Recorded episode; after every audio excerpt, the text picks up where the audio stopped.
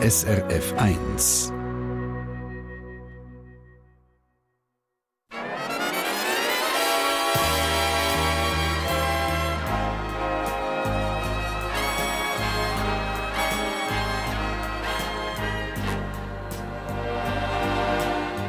Persönlich.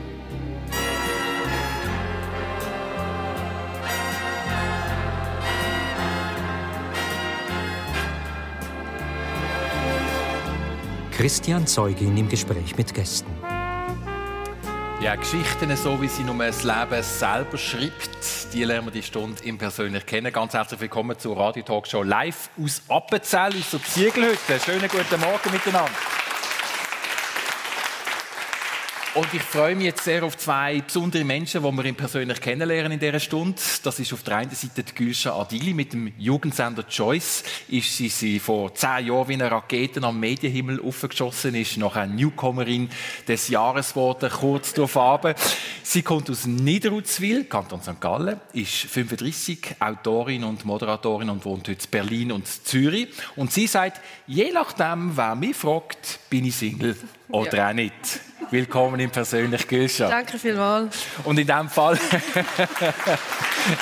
in dem Fall muss ich mich fragen, jetzt an diesem Sonntagmorgen den Beziehungsstatus von der Gülscha Dili? Den würde ich nie öffentlich besprechen. Das heißt äh, auch jetzt in dem Fall, wenn der Moderator von der Sendung kurz wird nachhocken kommt, äh, der Moderator kann nachhaken und dann kommt eine Antwort, die wird sicher spannend, aber man okay. weiß nicht, was für eine Antwort und wie der Wahrheitsgehalt ist. Also, genau, das ist so ein bisschen eine philosophische Frage, dann, oder? Wo, ja, wo genau. Ja, genau. Auf jeden Fall kennen wir den Beziehungsstatus von Martin Bachhoffner. Er ist nicht Single, er hat seine Lebenspartnerin in München kennengelernt und lebt in einer Patchwork-Familie. Martin Bachhoffner, wie setzt sich jetzt das Patchwork bei euch zusammen genau? Also, das setzt sich so zusammen, dass wir zwei wundervolle Hunde haben. Nein, wir haben natürlich, also ich habe zwei Stiefsöhne ja. und gemeinsam haben wir eine Tochter und eben die beiden Hunde.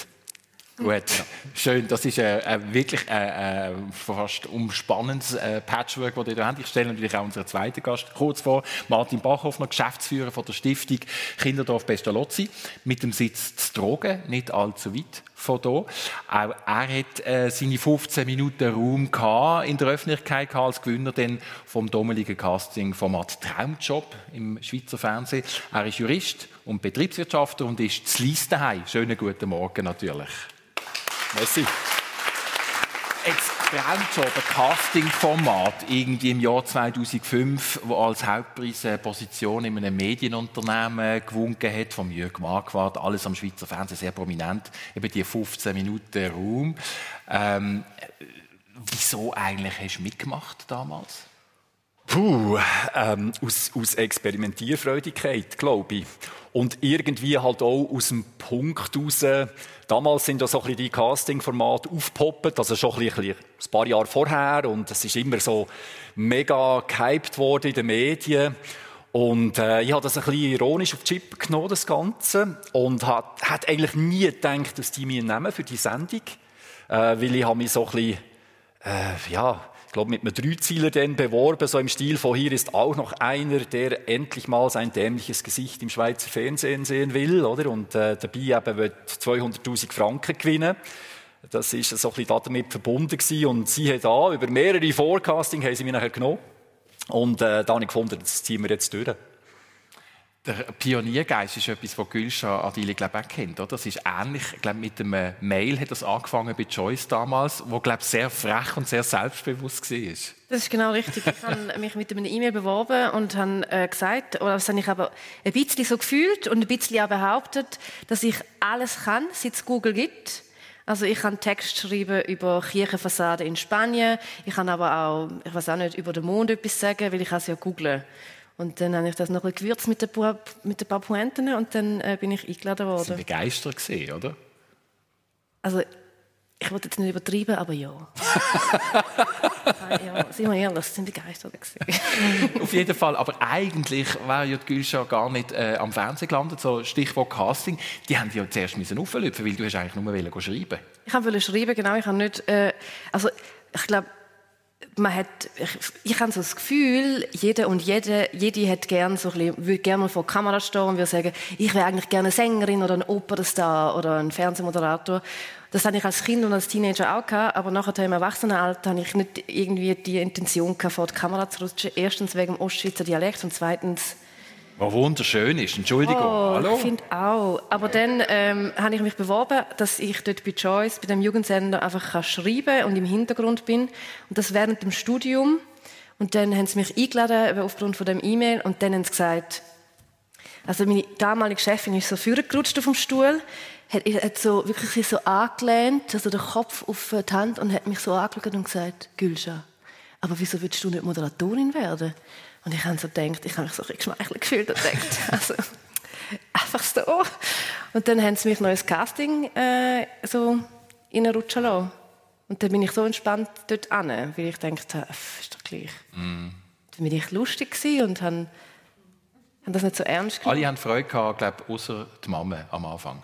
Die Mama hat nicht so Freude gehabt, nein, sie wollte, dass ich eine akademische Karriere äh, verfolgen. Ich war gerade am Studieren und dann habe ich ihr angerufen und ihr das erklärt, dass ich jetzt das zweite Studium abbreche. Und dann habe ich mein Handy recht weit wegheben von meinem Ohr, weil sie das eben nicht so verstanden hat. Weil sie hat gesagt, du doch zuerst Studium beenden und dann Joyce machen, was auch immer das ist. Und ich habe aber mich für the other way around aber trotzdem nie fertig studiert. ja. Wie hat ins Umfeld Martin Bachhoffner reagiert? Wo denn das so wie war? Ähm, ja, wo, ich habe das gar nicht an die grosse Glocke gehängt, muss ich ehrlich sagen. Die, Darf ich aber ganz ja. kurz fragen, was ist das genau für ein Format gewesen? Wie ist das da genau gegangen? Nation gewesen, wahrscheinlich. Ich weiß es nicht, aber ich habe es nicht so richtig gesehen. Also es ist äh, Höhle der Löwen, oder? Ja, ja so ähnlich. Ja. Aber ein, ein Vor, Vor, Vorläufer. Also wenn man würde sagen, es ist, es ist ein Format, wo der Donald Trump damals in den Nullerjahren groß geworden ist in Amerika. Genau. The Apprentice auf Englisch die. oder Traumjob mhm. auf, auf Schweizerdeutsch. Genau. Äh, oder auf Deutsch äh, als Hauptpreis hat wirklich gewonnen, äh, eine Position in dem Medienunternehmen von Jürg Marquardt und 200'000 Stutz Lohn. Und der Jürg Marquardt war so quasi der Schweizer Donald Trump gewesen, oder? Also so ein bisschen der, äh, der Protagonist. Ich weiss jetzt nicht, ob der Jürg Marquardt das so gerne würde hören. Nein, also einfach im, im Stil vom Format. Genau, in, in, in Bezug Er ist natürlich weit, weit weg vom, vom genau. Donald Trump. Ja, das, das, ist klar. Wir, das, ist, das müssen wir schon noch berichtigen. Nein, und das ist so ein Experiment, Experiment vom Schweizer Fernsehen damals, äh, gross von der damaligen Fernsehdirektorin Ingrid Delton unterpusht, weil man hätte ein bisschen Entscheidungsvorgänge in der Wirtschaft am Fernsehpublikum näher bringen. Das ist so ein bisschen das Ziel gewesen. Man könnte jetzt darüber diskutieren, ob das gelungen ist oder nicht. Ähm, es hat auf jeden Fall recht eine Kontroverse gegeben mit dieser Sendung. Aber ich glaube, es sind mehr als 15 Minuten Raum ja, ja, Also es hat äh, etwa elf Austragungen gegeben, an 45 Minuten. Also ja, toll gewesen. Für mich natürlich eine super Erfahrung, ähm, wenn man richtig damit umgehen kann. Ja. Genau, da hat man nachher, vielleicht zum Erklären, ich weiß nicht, ob ihr das gesehen habt, das ist jetzt eben auch schon 16 Jahre her, man hätte jedes Mal müssen so Tasks lösen in so Gruppen und dann hat es halt eine Gewinnergruppe gegeben und eine Verlierergruppe und die Verlierergruppe hat nachher sich irgendwo müssen für einen Kandidaten entscheiden, der die Sendung verabschiedet, oder? Am Anfang waren es elf und dann noch zehn und neun und so. Und am Schluss bin halt ich übrig geblieben. Ja. Genau, und daraus sind dann noch zwei Jahre in München geworden. Korrekt, ja. So, ja. Nachhaltigkeit und 200'000 Franken. Und 200'000 Franken, aber für pro Jahr. Okay. Aha, okay. Ja. Ja. Ach so. Das war ja. das Salär, das ja. abgemacht worden ist, der Deal. Ja. ja, irgendwie, wenn man das alles auf sich nimmt, dann muss man ja auch etwas verdienen dafür. Oder? Logisch. Und darauf haben auch noch die Lebenspartnerin kennengelernt in München. Richtig. Das war eigentlich das Schönste von dieser ganzen Episode, dass wir uns in München dürfen kennenlernen und, äh, ja, und, und Liebe lernen. Richtig. Ja. Stichwort Prominenz in Gülscha. Es hat ja eine Zeit gegeben, wo du glaub, wirklich, äh, gerade in den Anfangsjahren von, von Joyce, äh, eine unglaubliche Prominenz gehabt. Du hast durch die Straßen laufen oder durch, an Festivals, wo du natürlich auch viel präsent sind. Und es hat dich einfach jede und jeden erkannt. Wie bist du mit dem umgegangen? Also ich möchte an der Stelle sagen, es hat sich ein bisschen geändert. Heute, als ich hier angekommen bin, haben die Leute mich angeschaut und gedacht, ah, es kommt noch ein paar Jungs, aber sie haben nicht gewusst, dass ich interviewt werde. Also das hat sich sehr verändert. Und früher war das schon so, gewesen, ähm, es ist sehr viel Aufmerksamkeit gewesen, vor allem 2013 und 2014. Mhm. Und es ist äh, phasenweise auch sehr unangenehm gewesen, weil an den Festivals, wo man wie so vorbereitet dort angeht, ist das cool. Und mir war es unangenehm, gewesen, wenn, sie, äh, wenn die Leute ähm, das Handy meinen Freunden, Freunden so in die Hand gedrückt haben, dass die ein Foto machen von uns. Das habe ich ganz komisch gefunden, so eine Degradierung von meiner Gruppe. Und darum habe ich recht früh angefangen, das Handy nehmen und selber, also mit den Leuten, die ein Foto wollen, ein Selfie machen. Das hat sich recht schnell eingestellt. Und das andere ist, ähm, dass man auch halt in komischen Situationen erkannt wird. Also wenn man beim Arzt ist, zum Beispiel, jetzt kommt eine kleine persönliche Geschichte, ich hoffe, ihr seid bereit. Wenn man, wo ich mal haben müssen, also so einen schwierigen gynäkologischen Eingriff machen, bin ich dort im Wartezimmer gewesen, im Unispital und dann habe ich genau gemerkt, dass mich jemand heimlich äh, filmt. Dann habe ich gedacht, so, das ist auch komisch. Oder ich bin... Äh, also, wie, wie hast du reagiert? Nicht, ich habe so gedacht, oh Gott, oh Gott, oh Gott. Also es war nur im Wartezimmer. Gewesen, Christian. Ja, ja. war nur im Wartezimmer. Das es, lenkt. Oder ich habe mal dann einen Anruf bekommen von 20 Minuten, wo mir angerufen und gesagt, Gülscha, äh, du bist gefilmt worden in einem Tram, wie du schwarz gefahren bist. Und ich habe gedacht, yes, das Gott.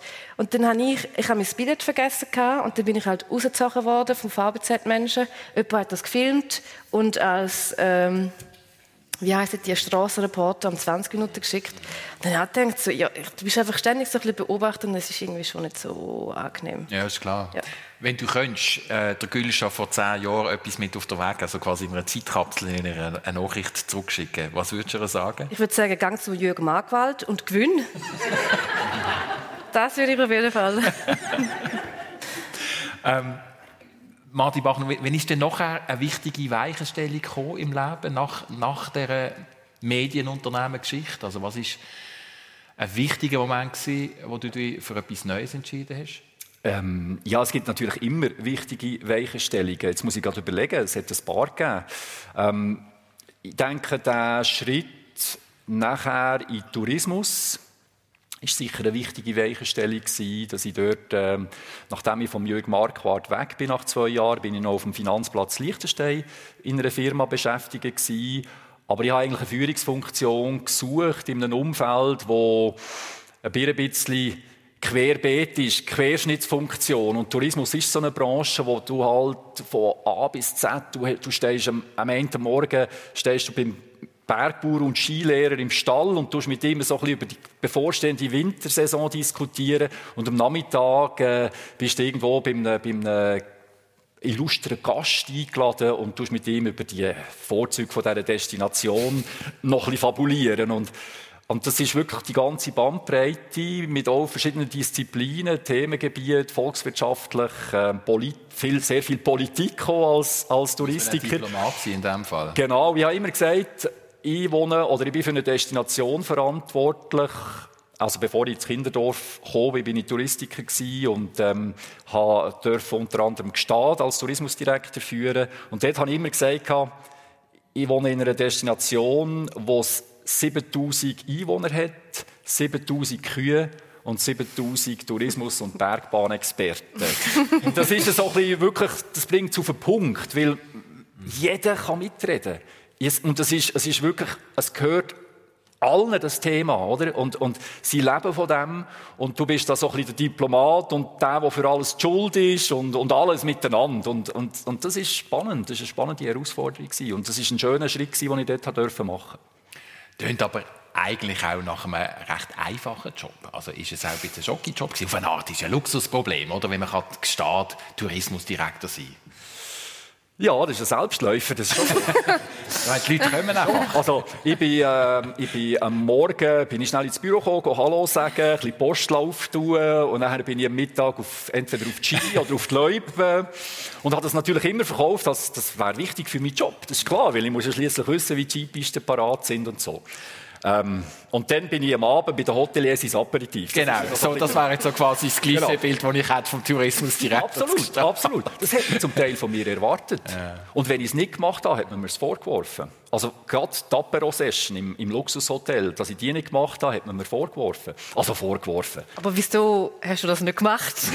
Natürlich habe ich es gemacht. Okay. Aber, aber vielleicht nicht in diesem Ausmaß, weil man hat ja Familie, man hat noch eben viele Sitzungen, oft auch Sitzungen am Abend, also nicht nur mit dem Aperitif, sondern tatsächlich in einem Sitzungsraum, wo man eben mit, äh, das ist alles ein Milizsystem dort oben, man, man hat mit dem Gemeinderat eine Sitzung am Abend, weil sie den Tag durch nicht können, man hat mit irgendwelchen Dorforganisationen, Vereinen Sitzungen am Abend, also das ist schon 7 mal 24 und wenn man eben Freizeit hat, so in so einem Tourismusdirektoren-Job und irgendwo mit der Familie unterwegs ist, wird man auch angehauen. Man ist dann halt auch ein bisschen semi-prominent, oder? Und äh, wird... Äh, also du bist natürlich voll prominent, ich bin nur semi-prominent, muss mich korrigieren. Aber man wird dann dort angehauen und sagt, ah, heute haben wir die Leute nicht in einem guten Zustand gefunden oder da hat es viel Dreck auf dem Wanderweg, das müssen wir aufräumen. Und äh, das ist mal so, ja, die ganze Zeit natürlich Tourismusdirektor, man ist nie privat unterwegs. Es hat ja zum Beispiel die Kutsche, ich muss noch schnell den Einschub machen, wo mir aufgefallen ist, wo, wo durchs Dorf durchgehen und es hat nie äh, Rosskegel, weil die entweder glaub, gerade aufgefangen werden oder sofort weggebracht werden. Das ist immer alles Pitz. Ja, die Kutschen sind patentiert. Das sind ja. so, äh, die sind wirklich so, die haben so eine Selbstaufraumfunktion hinten raus. Also das, ist, das so. ist Sensoren gesteuert. Also das Ross irgendwo Nein, halt ein Apfel Nein, ist das, ist das jetzt wahr? Nein. Natürlich nicht. Aber irgendjemand macht das, ja. Irgendjemand steht immer parat und segelt um, oder? Das machen alle, alle Einheimischen, die, die, wenn sie keine Kunden haben im Laden, schauen sie, es läuft und dann säckeln sie raus, wenn, wenn ein Pferdeäpfel runterfällt. Damit eben Gäste äh, kein Hindernis genau. haben, in den Laden zu kommen. Ja, damit ich bin nicht sicher, ob es ein Witz ist oder nicht. Gell? Ich weiß es nicht.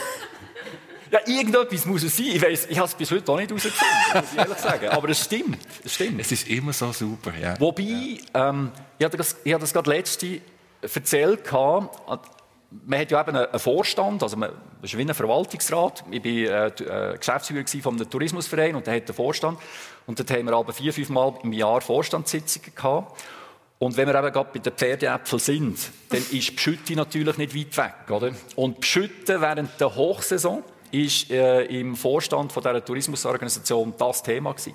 Wie geht man mit dem um, Schütten während der Hochsaison? Und? Und? ähm, wir haben gefunden, also das lassen wir jetzt laufen, weil das gehört irgendwie dazu. Das gehört eben zu diesem Bild. Es gehört, wenn man irgendwo will, authentisch eine Region verkaufen, dann gehören Kuhglocken, dann gehören Schütte, dann gehört das alles dazu.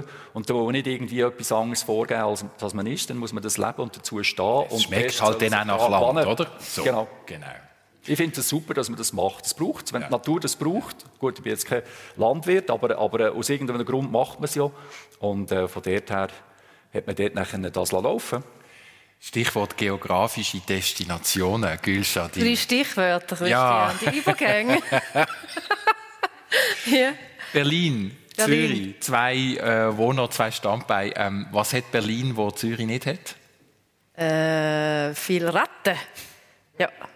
Ratten, die so groß sind wie Katzen. Und die, die sieht man? Die, ja, sicher. Ja, ja. Okay, also die wohnen dort. Also, also man muss fragen, darf, darf ich hier auch wohnen? Kleine Rattenfamilie. Nachher sagen sie, okay, okay. Ja. Nein, äh, ich kann auf Berlin wollen, weil ich da in der Schweiz ähm, wieso nicht, nicht mehr so die richtigen Herausforderungen hatte. Und ich hatte so das Gefühl, gehabt, dass wenn ich etwas abgegeben habe, einen Text oder so, hat man gesagt, Momo, Momo, das ist gut, ja, ja, das ist Gülscha, gell, die macht da halt so Zeug. Und ich kann irgendwo hin, wo mich niemand kennt und wo niemand weiß, was ich schon gemacht habe oder was ich nicht gemacht habe, wo ich wieder muss, das mir alles erarbeiten. Und darum habe ich auf Deutschland wollen. Und dann ist es halt Berlin geworden. Okay, und jetzt, wie teilst du es auf zwischen, zwischen Zürich und Berlin? Ja, jetzt, äh, letztes Jahr ist, ich weiß nicht, ob ihr es wisst, aber letztes Jahr ist ganz verrückt gewesen, das Corona-Zeug. Und dann hat man ja das Schütteldepot mit dem Kopf. Und dann äh, haben, wir, äh, das, äh, haben wir ja immer können vom Homeoffice arbeiten. Das heißt, ich kann es sind dann wie so mehrere Lockdowns auch gegeben und ich habe wie so einen Lockdown in der Schweiz verbracht und einen Lockdown in Berlin verbracht. Aber sonst bin ich ähm, am Hin- und Her pendeln. So alle zwei, drei, vier Wochen. Also so einmal im Monat bin ich in Zürich über verlängertes Wochenende und der Rest bin ich in Berlin. Weil ich schaffe auch noch immer ein paar Sachen da, wo ich äh, Projekte haben. Projekte sind immer so cool. Projekte sind sehr... Ja. Du, ich habe da ein Projekt in Zürich und ich habe ein Projekt in Berlin. Genau. Ja. ähm, aber das Berlin ist schon ein bisschen äh, ein Sprung aus einer Komfortzone aus. Also ich habe jetzt mal das Gefühl, vorher ist einfach alles unkritisch. Gülscha super Newcomer in des Jahres. Was sie schreibt, ist lustig. Sie hat Erfolg auch auf der Bühne ähm, ja. oder vor der Kamera. Und hat so etwas gebracht? Also bist du wirklich aus deiner Komfortzone rausgekürzelt worden? Ich habe einfach ich bin schon ein bisschen, also ich bin vor allem aus der Komfortzone rausgekürzt worden, wo ich in einer Agentur arbeite. Weil ich in einer Redaktion oder zu einer Produktionsfirma wollte. Nachher hat Berlin nicht gesagt, ah, Gülscha, cool, bist du hier, komm zu uns, sondern ich habe natürlich dann ähm, wie so, ein, so eine, eine kleine Schlaufe müssen machen. Und dann habe ich als Texterin angefangen in einer Agentur in Berlin. Und dort bin ich out of the comfort zone gewesen, weil das ist ein Beruf den ich vorher nicht gemacht habe, Texterin. Ich habe schon geschrieben, aber nicht so für die Werbung. Und das ist wirklich verrückt gewesen, weil dort habe ich sehr fest gelernt, dass Kreativität nicht mit Eingebung zu tun hat. Was, was mir bewusst war, ist bei der Kolumne oder bei meiner Bühnenshow, aber nicht äh, bei der Werbung oder bei diesen Werbeslogans. Ich habe immer gedacht, wenn man so einen Werbeslogan sieht, dann ist das so ein Typ gewesen, der einen Espresso-Kaffee trinkt, weiße Hosen hat, so dunkelblaues Hemd, eine dicke schwarze Brille, einfach so ein fancy Typ, gell? Dann läuft er ein bisschen um in seiner grossen, grossen Wohnung mit einer Schie ganz grossen Scheibe, wo er rausschaut auf, seine, auf seinen Swimmingpool und dort denkt er sich dann so, ich habe eine Idee, Geiz ist geil. Aber das ist gar nicht so sondern man sitzt stundenlang an seinem Laptop und macht 500.000 Slogans und dann kommt jemand, der so ein bisschen älter ist wie du und sagt, nein, nein, nein, nein, nein, nein, nein, nein. So ein das ist out of the comfort zone. Wie lange hast du das gemacht? Weil zweieinhalb Monate, wo wir so vorgekommen sind, wie acht Jahre. Und dann sind aber wieder die Medien gekommen. Also dann sind die Medien gekommen. Dann hast du können wieder Fernsehen machen genau. und, oder hätte heute einen Podcast oder als Produzent. Genau, also Podcast und äh, Shows und so weiter. Und dort bin ich nicht so aus der Comfortzone. Mhm. Ich habe wirklich gemerkt, dass die Choice-Zeit, wo wir wirklich alles gelernt haben, das ist Learning by Doing gewesen, das hat mir sehr viel gebracht. Also ich kann mit gestandenen Fernsehmachern kann ich sagen, das ist eine schöne Idee, aber äh, sie haben nicht berücksichtigt, dass man das auch auf Instagram und auf bla bla bla. Und dann tue ich auch noch ein paar so englische Wörter droppen und dann au, au, au, Achtung, die Jungen kommen. Und viel TikTok sagen. Ja. Das wird da imponieren. Einfach TikTok. Funktioniert das auch für TikTok? Das ist persönlich auf SRF 1 mit der Gülscha Dili und der Martin Bachhoffner, ähm, Geschäftsführer von der Stiftung Kinderdorf Pestalozzi. Mossedorf, ähm, in einem malerischen Umfeld aufgewachsen als Jüngste, und zwar wirklich als Jüngste, wie alt, äh, wie viel äh, ist der Unterschied zum Nächsten? Ähm, also meine Schwester ist ja. die älteste, ist 15 ja. Jahre älter als 15 ich. Jahre, ja. Und die beiden Brüder sind 12 und 11 Jahre älter. Okay, also, also das ist doch ein Nachzügler. Ja. Wie macht man sich, wie lebt man so als Nachzügler in einer Familie? Ja, schön, da wird man halt verwöhnt. Äh, nach Strich und Faden, das ist so. Das haben so Nachzügler an sich. Sie bekommen alles äh, geschenkt über. Und äh, ja, alles in den Schoß gefallen. Macht es aber je nachdem auch nicht nur leicht, äh, Nein, natürlich. Es ist, äh, es ist schon so. Ich bin natürlich in einem Umfeld aufgewachsen, in einem kleinen, kleinen Familienbetrieb, wo meine, vor allem meine älteren Geschwister die sehr stark geholfen haben, das äh, mit meinen Eltern zusammen aufzubauen. Ich bin ein bisschen hinten nachgekommen. Ja, ich habe nicht mehr so viel müssen mithelfen, das ist so. Und merci. Äh, äh, aber ich habe auch mitgeholfen.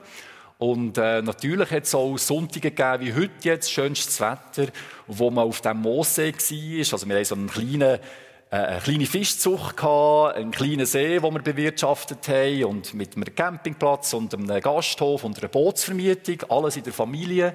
Und da ist man natürlich an den Wochenenden, da sind die Leute gekommen, oder? Die sind fischen oder go, go böteln. Und da ist man natürlich der zur Platz und hat, hat äh, mitgeholfen, ja, klar klar, die Boote putzt oder, oder äh, Wasser geschöpft, wenn es geregnet hat am Abend vorher. Oder, äh, dann eben vielleicht auch mit dem Planktonschiff. Das war so ein Schiff, das wir... Schnell erklären. Also die haben Planktonschiff äh, äh, gefischt für ja, das Fisch. Ist, genau. Mein Vater hatte so eine Besatzfischzucht gehabt. Also nicht eine Fischzucht, wo er Speisfisch gezüchtet hat, sondern Besatzfisch. Also so Äschen, Hecht, die nachher in jungem Alter sind weiterverkauft wurden an Kantone und in andere Gewässer gelandet sind. Und die haben wir aufgezogen. Und die haben etwas zu fressen gebraucht. Und da ist äh, das Plankton, das sind so kleinste Lebewesen, sind dort die geeignetste Nahrung gewesen. Und die haben mit so einem Schiff, äh, hat man das gefangen im See, das Plankton, mit so einem Netz. Ja, und dann hat man eben persönlich gelesen am Sonntagmorgen. Mir ist es zwar eher, dann äh, DRS3 gewesen, hat man dann noch gesagt, der Maloney und so weiter. Und dann ist man dort ein paar Stunden auf dem See und hat das Plankton gefangen. Der junge Martin. Martin heißt, äh, glaube übersetzt, äh, der Sohn von Mars. Richtig, vom Er er ist eine kämpferische Seite. Ja, ja habe ich schon, ja. ja. Ich wehre mich schon. Wie hat sich das gezeigt zum ersten Mal? Ich, ich, bin also, wenn man mich so sieht, kann man sei sehr geduldig und so, aber ich habe so, schon sehr auch eine Art, wo ich mich wehre, wo ich auf die Hinterbeine stehe. Und ähm, ich setze mich ein, oder ich habe immer schon so Phasen im Leben, ähm, man könnte es vielleicht Zivilcourage nennen oder so. Andere sagen, spinnst, dass du dich da einmischst. Aber ähm, eben, wenn, wenn irgendwo am Bahnhof irgendwie jemand bedroht wird von irgendwelchen Leuten, dann gehe ich dazwischen und schaue. Das heisst, es hat es schon gegeben? Ja, ja. Wie denn? Also zum Beispiel in einem Bus hat mal jemand, äh, das sind harmlose also muss ich jetzt nicht an die grosse Glocke hängen, aber äh, in einem Bus ist schon mal jemand bedroht worden mit einer abgebrochenen Flasche. Dem habe ich halt die Flasche aus der Hand genommen und habe aus dem Bus geschickt. Das, das, sind so Sachen, wo man jetzt die Polizei rufen klar, heutzutage, oder? Oder man würde es eben mit dem Handy aufnehmen, aber das sind so Jugend, Jugenderinnerungen mit, mit 18, 19, 20, oder, wo man noch keine Handys hatte und wo man halt einfach dazwischen geht, wenn irgendwo, wenn man findet, da, da läuft jetzt etwas nicht super. Das habe ich ein bisschen von meinem Vater gelernt, der war auch einer, der immer dazwischen gegangen ist und, und für äh, Recht und Ordnung sorgt. ja. Sicher. Genau. Das, und selber fängt man ja dann je nachdem auch eine ein. Ist das auch passiert? Mm. Wenn man sich so exponiert oder mit der Zivilcourage einfach noch einen Schritt weiter geht als der Rest der Leute? Äh, ja, man macht es vielleicht nicht immer beliebt, ja klar. Okay. Ähm, weil man ja. vielleicht irgendwo äh, als Polizist oder so äh, bezeichnet wird, äh, als Spießer oder was auch immer. Mhm. Wenn man da irgendwo äh, Leute unterbricht, die jetzt vielleicht durch Nachtruhestörung auf, negativ auffallen, was auch immer. Also, ja, mit dem muss man rechnen, dass man, dass man manchmal halt einfach auch muss einstecken muss, wenn man austeilt. Ja. Sonst muss man nicht austeilen. Ja. Ich war bei den Vornamen, gesehen, mit dem Vornamen Martin, eben der, der Sohn vom Kriegsgott Mars. Gülscha heißt die Rosenkönigin. Das ist korrekt. Wow. Ja. Wunderschön. Ja, das ist wirklich wunderschön. Also, die Bedeutung des Namens ist schön, aber als Kind ist die ersten drei Buchstaben G-U-L. Ja. Das bietet einfach Material für Spitznamen, die man nicht möchte haben. Ja, ist klar. Ja. Wie lange hat die Phase gedauert, wo so Gespännchen in der... Christian, zu lang. Ach Gott. Ja, zu lang, zu lang, zu lang. Aber mittlerweile nicht mehr. Mittlerweile nein, das ist, das, das ist absolut, ja. Nimm uns auch doch ein bisschen mit äh, zu Adilis. Was ist das für eine Familie in Niederutzwil? Gesehen oder heute noch? das ist immer noch. Aber jetzt nicht mehr Niederutzwil, jetzt sind meine Eltern auf St. Gallen mm. Weil dort wohnen meine beiden Schwestern und meine jüngere Schwester hat, äh, wo sie das, kind, das erste Kind bekommen hat, hat meine, meine Eltern gesagt, ja gut, machen wir, wir gehen auf St. Gallen von Niederutzwil. Für meinen Vater war das grösste Problem, gewesen, Leute, ich brauche meinen Garten. Und ich weiß nicht ganz genau, wie das funktioniert hat oder ob der Zügeltermin angepasst war an, wann bekommt mein Vater einen Schrebergarten in St. Gallen. Ich weiß nicht, ob sie wieso den, den Moment abpasst haben. Auf jeden Fall hat er einen Schrebergarten. Sie wohnen in St. Gallen, in der Nähe von meinen beiden Schwestern. Und meine Schwester hat jetzt schon das zweite Kind bekommen. Wir haben von der Rolle vor bei Martin so als Jüngste. Du bist dazwischen, die Mittlere. Ja, ich bin das äh, mittlere Kind. Wie lebt es sich als Mittlere von drei? Fall nicht so gut. Das merkt man auch jetzt. Äh, Nein, also ich habe, äh, es ist so gewesen, dass meine meine ältere Schwester hat nichts dürfen, hat sich alles müssen erkämpfen. Bei mir ist schon Ringer gegangen und meine jüngere Schwester hat halt alles dürfen und ist wirklich auch verhetztet worden und gerade auch von meinem Vater so ein Lieblingskind und äh, aber ja, also ich habe glaube keine Schäden davon getragen. Ja, ich weiß nicht, man müsste dann vielleicht mal einen Psychologen äh, zu Rat beiziehen, aber ja. Was ist typisch gewesen, Familie Adili in deiner Kindheit, wo du würdest sagen, das hat es nur bei uns gegeben, das gibt es nur bei uns? Hey, im Fall immer warm die Nacht. Ich glaube, das ist so etwas, wo ähm, also meine Mutter hat immer zum Mittag und zur Nacht gekocht. Es erzählte einfach äh, so Brot und so weiter gegeben. Und auch wirklich also absurde Brunches. Am Sonntag haben wir immer bruncht, aber meine Eltern haben nicht gewusst, was Brunch ist. Also es ist nicht so, dass sie gesagt haben, oh, Kinder kommen zum Brunch, sondern wir haben einfach ausgiebig, ausgiebig zum Morgen gegessen und dann auch mit ähm, eher so Sachen, wo man halt im Balkan isst, also so weißem Käse mhm. und ähm, Recht deftig, je nachdem auch. Einfach wirklich gut. einfach so und dann schwarzer Tee und das alles Geschmacksexplosion. Ja. Das klingt gut. ja, das ist wirklich toll. Wo hat denn damals... Ja, Entschuldigung. Und was auch noch so bei uns eher war, was bei, was bei anderen noch nicht der Fall war, der Fernseher ist gelaufen, wenn wir gegessen haben. Das ist auch so. Man nebenbei dürfen Fernsehen schauen. Es ist nicht irgendwie so, oh Gott, der Fernseher ist der Teufel, muss man jetzt Ja. abstellen, sondern der, der ist ruhig gelaufen. Ja. Das ist eine eine Erinnerung, die ich auch nur kennt habe von meinen italienischen Freunden, zum Ja. Beispiel in den 70er Jahren. Genau, das das ist auch immer gelaufen. Einfach rein damals, jetzt nur rein geben, wenn überhaupt. Äh, Stichwort Fernsehen, 70er Jahre, wenn ich gerade noch schnell einhängen. Ja, genau. weil, weil der Martin Bachhoffner wäre am liebsten als Bub zu Telstar gegangen. Ja, aber ich habe noch schnell etwas Ah, zum Fernsehen. ja. Der Ja. ist bei uns nicht gelaufen während dem Essen, aber wenn er gelaufen ist, sonst bin ich auch zum Fernsehen halber gelaufen. Ich war so ein bisschen die wandelnde Fernbedienung, gewesen, weil wir noch kein Fernsehen gehabt mit Fernbedienung. Und wir haben äh, drei Programme gehabt, äh, der Deutschschweizer, der äh, Schweiz-Italienische und der Französische, oder? Und äh, mein Vater hat aber nicht Werbung schauen. Und ich konnte ja nicht können überspulen oder so, wie man das heutzutage kann. Dann musste ich aber müssen vorsäckeln und leislich drehen.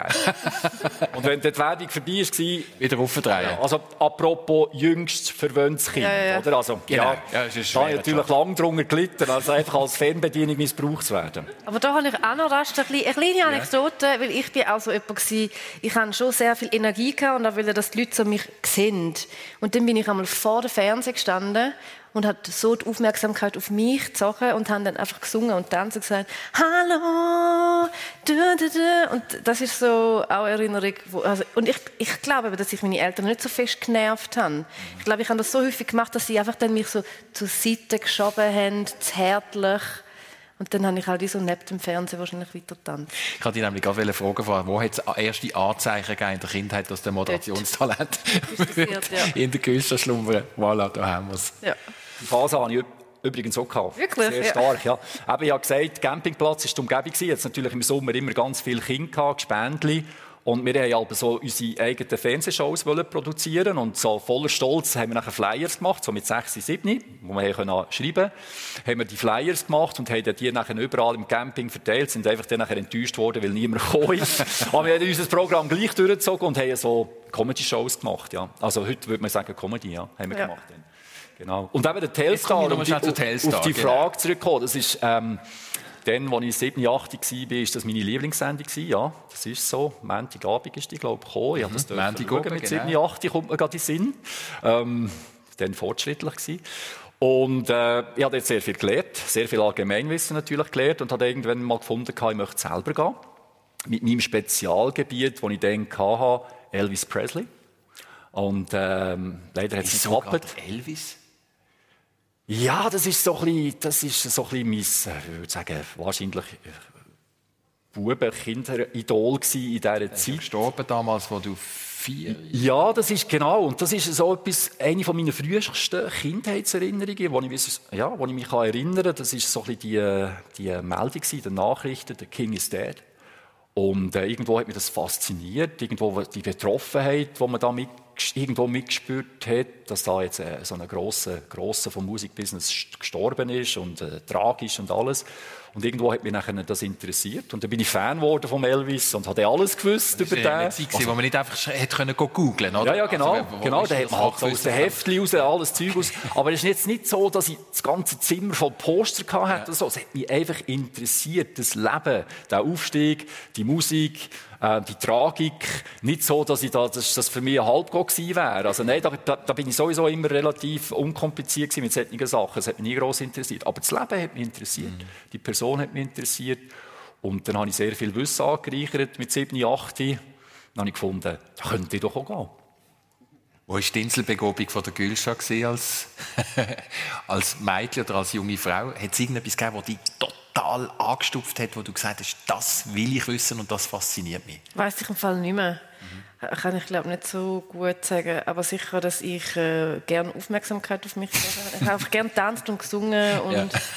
so bisschen, und auch dann, äh, wenn wir zum Beispiel ein Picknick gemacht haben und es hat Dello auf der Decke gehabt, dann auf jeden Fall habe ich Gabel in die Hand genommen und gemacht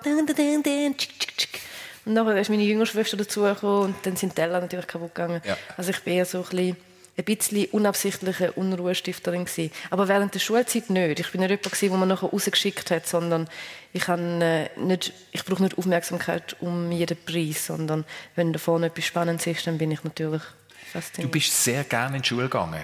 Ich bin, also jetzt nicht übertrieben, Christian. Aber gerne. also, ja, ich bin gerne in die Schule gegangen. Ja. Äh, ja, ich bin gerne in die Schule gegangen und ich habe mich dann nach der Lehre auch entschieden, Matura nachzuholen. Und ich habe während der Schulzeit und während der Lehre und während der Matur habe ich ähm, eine sehr große Faszination für Chemie und Biologie. Und das ist vielleicht meine, das ist nicht eine Inselbegabung, aber das ist etwas, wo mir so gelegen ist. Dass man das, dass Wieso denn gerade das eben? Also ich würde sagen, nach deiner Schilderung fast ein bisschen Chemie-Nerd. Was hat die, ja. was hat die so an? Gemacht? Es hat angefangen während der Oberstufe, wo ich einen Lehrer hatte, wo das halt, das war auch so ein verrückter Professor gewesen. Dann ist der so, hat er das erklärt und das hat mich fasziniert und ich habe das wie so verstanden. Ich habe dort Oberstufenniveau, ich habe noch Physik verstanden, habe dann schnell abgenommen. Aber äh, nachher, während der Lehre, also als ich eine Pharmaassistentin gelernt, ist das weitergegangen. Ich hatte wirklich gute Lehrpersonen gehabt, die das näher haben. Und ich war fasziniert von all diesen Sachen. Und dann während der Matura hatte ich den absolut besten Chemielehrer auf der ganzen Welt. Dem seine Lektionen sind wie eine Comedy-Show. Und ich bin fasziniert dort gewesen. und dann habe ich alles die Heiden gelernt und gelesen. Und dann hat er einen Witz gemacht, wo so ein bisschen nerdy sind, wo man halt nur versteht, wenn man es dann verstanden hat. Also, dass OH abgespalten wird und nachher gibt es eine Verästerung. Nachher hat er so einen Nerd-Witz gemacht. Und dann habe nur ich so rausgeplärt, laut und lang habe ich rausgeprustet. Und das ist natürlich ähm, sehr schön. Also, es war für mich einfach so eine Comedy-Show, die Chemie-Lektionen. Also du hättest durchaus können Biotechnologin werden nachher. Weiß ich nicht. Wir also, werden es nie erfahren. Ent, eben, wir werden es nicht wissen. Wir werden es nie wissen, ja. Aber also, ich glaube, das kann jeder. Also man muss ein bisschen fleissig sein und äh, ja gut, also nein, aber also wenn das abgebrochene Studium nicht, nicht gewesen wäre in Biotechnologie, dann wäre ich wahrscheinlich... wärst du vielleicht Dozentin geworden. Ja, genau. Oder Astronautin, Christian. Niemand weiß es. Oder SRF-Moderatorin. Hey SRF, still available. Mhm. Ja. Wir haben es gehört. Ja. Braucht nicht ihr vielleicht noch jemanden? Ja, so als Teamergänzung. Wir bleiben in Kontakt. Ja, hast recht. Es hat schon ehemalige Choice-Moderatorinnen gegeben, die nachher eine persönliche Sendung bei SRF 1 haben moderieren. Ah, wirklich? Ja. Wer? Tamara Kiesen. Ah, wirklich? Habe ich nicht gewusst.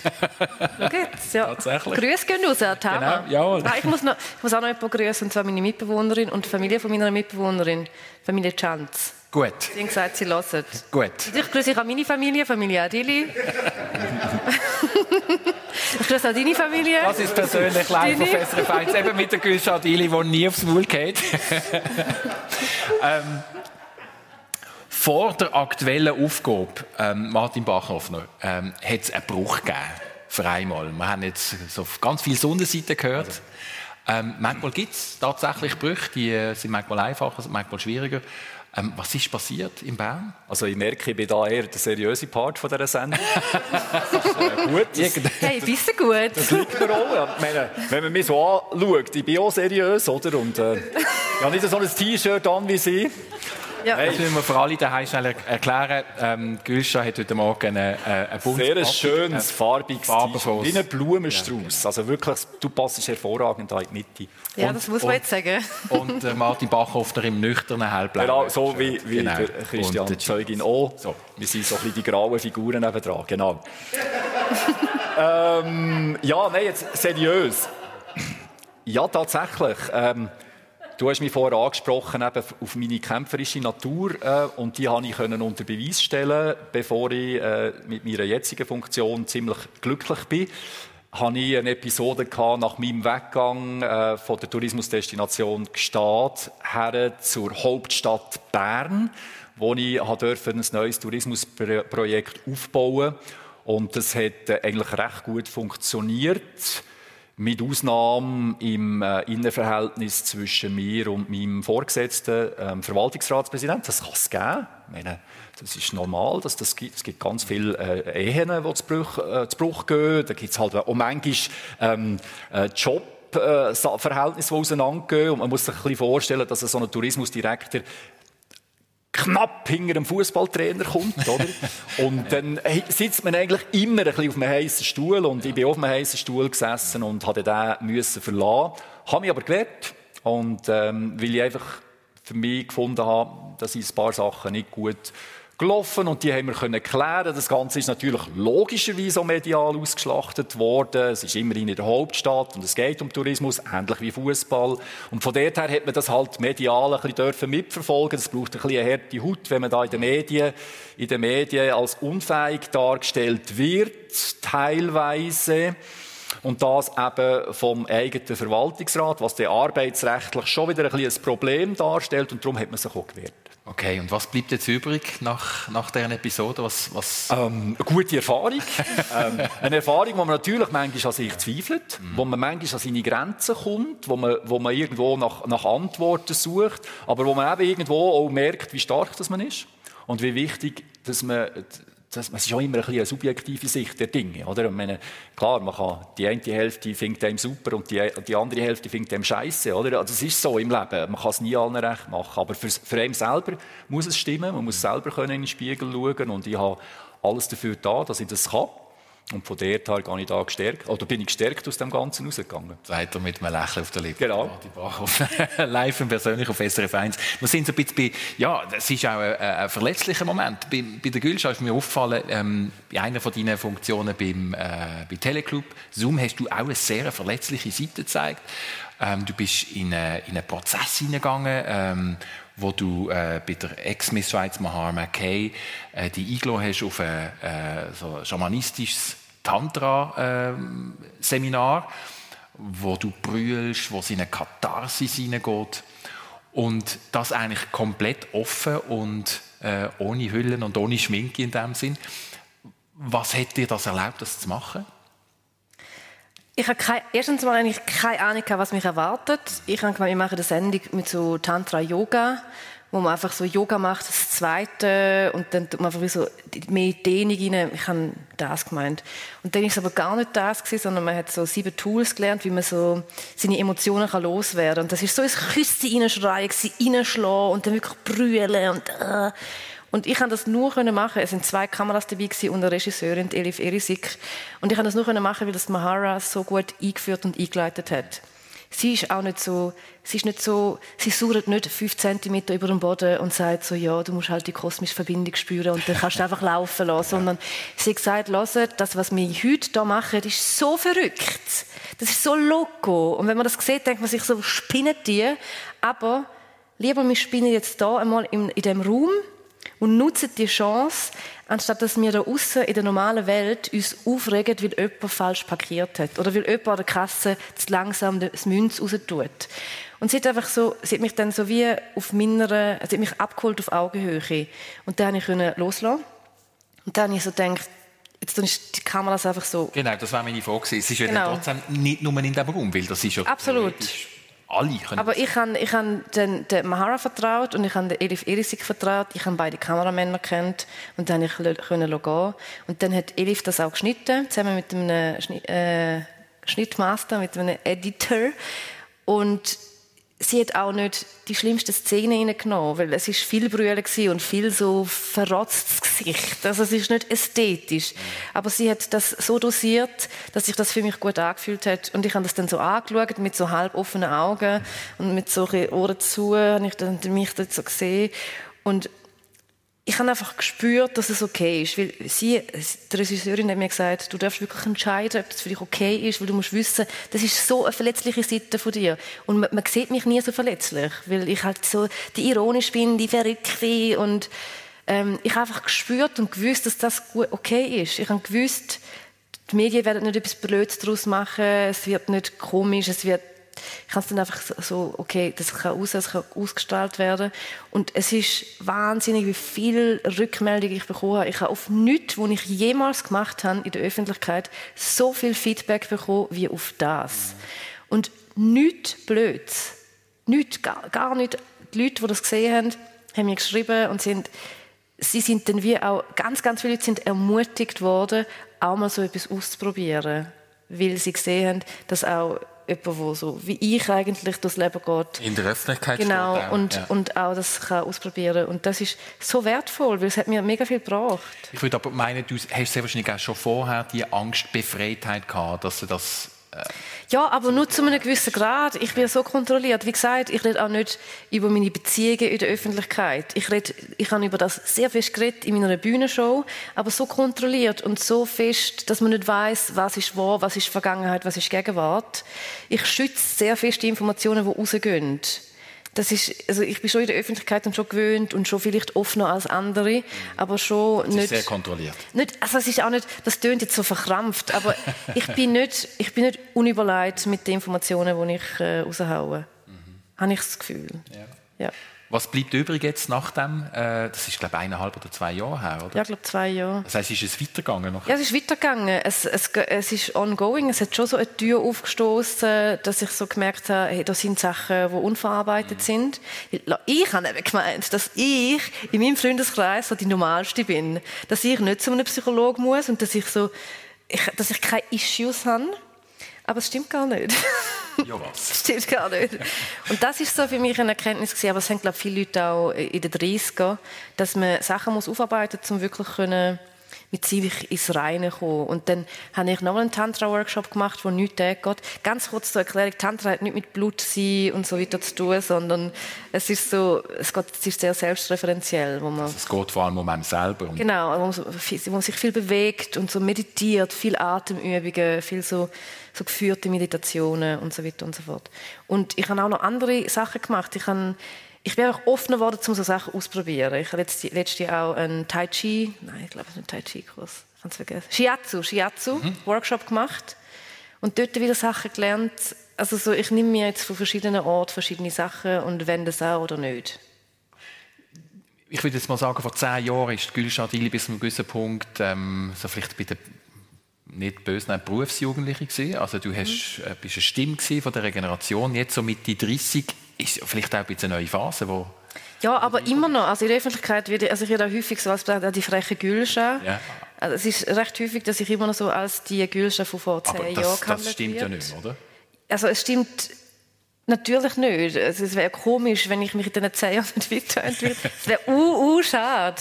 Ja. Aber natürlich habe ich nicht meine per komplette Persönlichkeit verändert in zehn Jahren. Also ich bin ja immer noch sehr verspielt und habe ein inneres Kind, das sehr häufig zum Vorschein kommt, was auch schön ist, was ja ich möchte auch die Leute einladen, dass sie verspielter sind und aus sich rausgehen, weil das macht auch glücklich und ist, ist, einfach, ist einfach schöner. Ja. Wo zeigt sich das innere Kind von Martin Bachhoffner am, am ehesten? Wenn ist, ist der Martin Bachhoffner verspielt? also, beste Antwort ist wahrscheinlich, ich habe mich null auf die Sendung vorbereitet. Ähm, habe, ich, habe ich dir vorher gesagt, dass ich das jetzt nicht irgendwie dir gegoogelt habe bis an Bach und, und alles über dich habe versucht herauszufinden. Wenn ich irgendwie verkrampft gewesen wäre und, und fokussiert gewesen wäre, hätte ich das gemacht.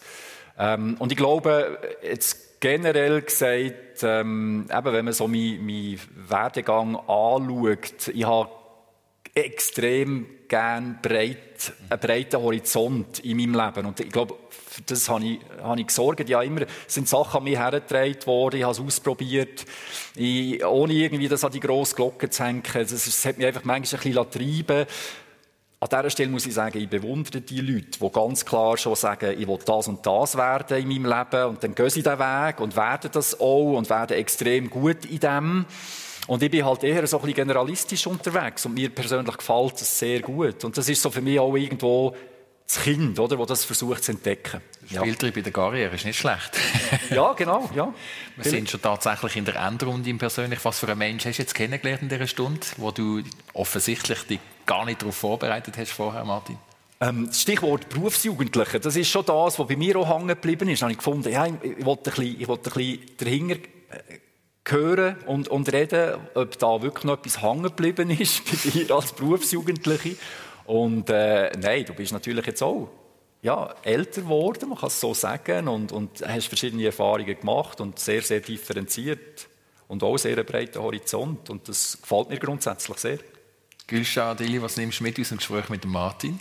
Vieles, aber das Wichtigste für mich ist die Frage, was hat Martin mit den 400'000 Franken gemacht? Aber das können wir ja nachher noch klären. Oder wir klären es auf deinem Instagram-Account, Tim und, Tim und Struppi 73. habe ich noch eine Werbung gemacht für dich. Ja, merci. merci. Das erzählen wir nachher. Ja, genau. Schön. Also merci vielmals, dass ihr euch Danke. Zeit genommen habt. Vielen Dank für den Besuch im Persönlich, das war es. Gewesen. Äh, vielen Dank fürs Zuhören und euch allen einen ganz schönen Sonntag.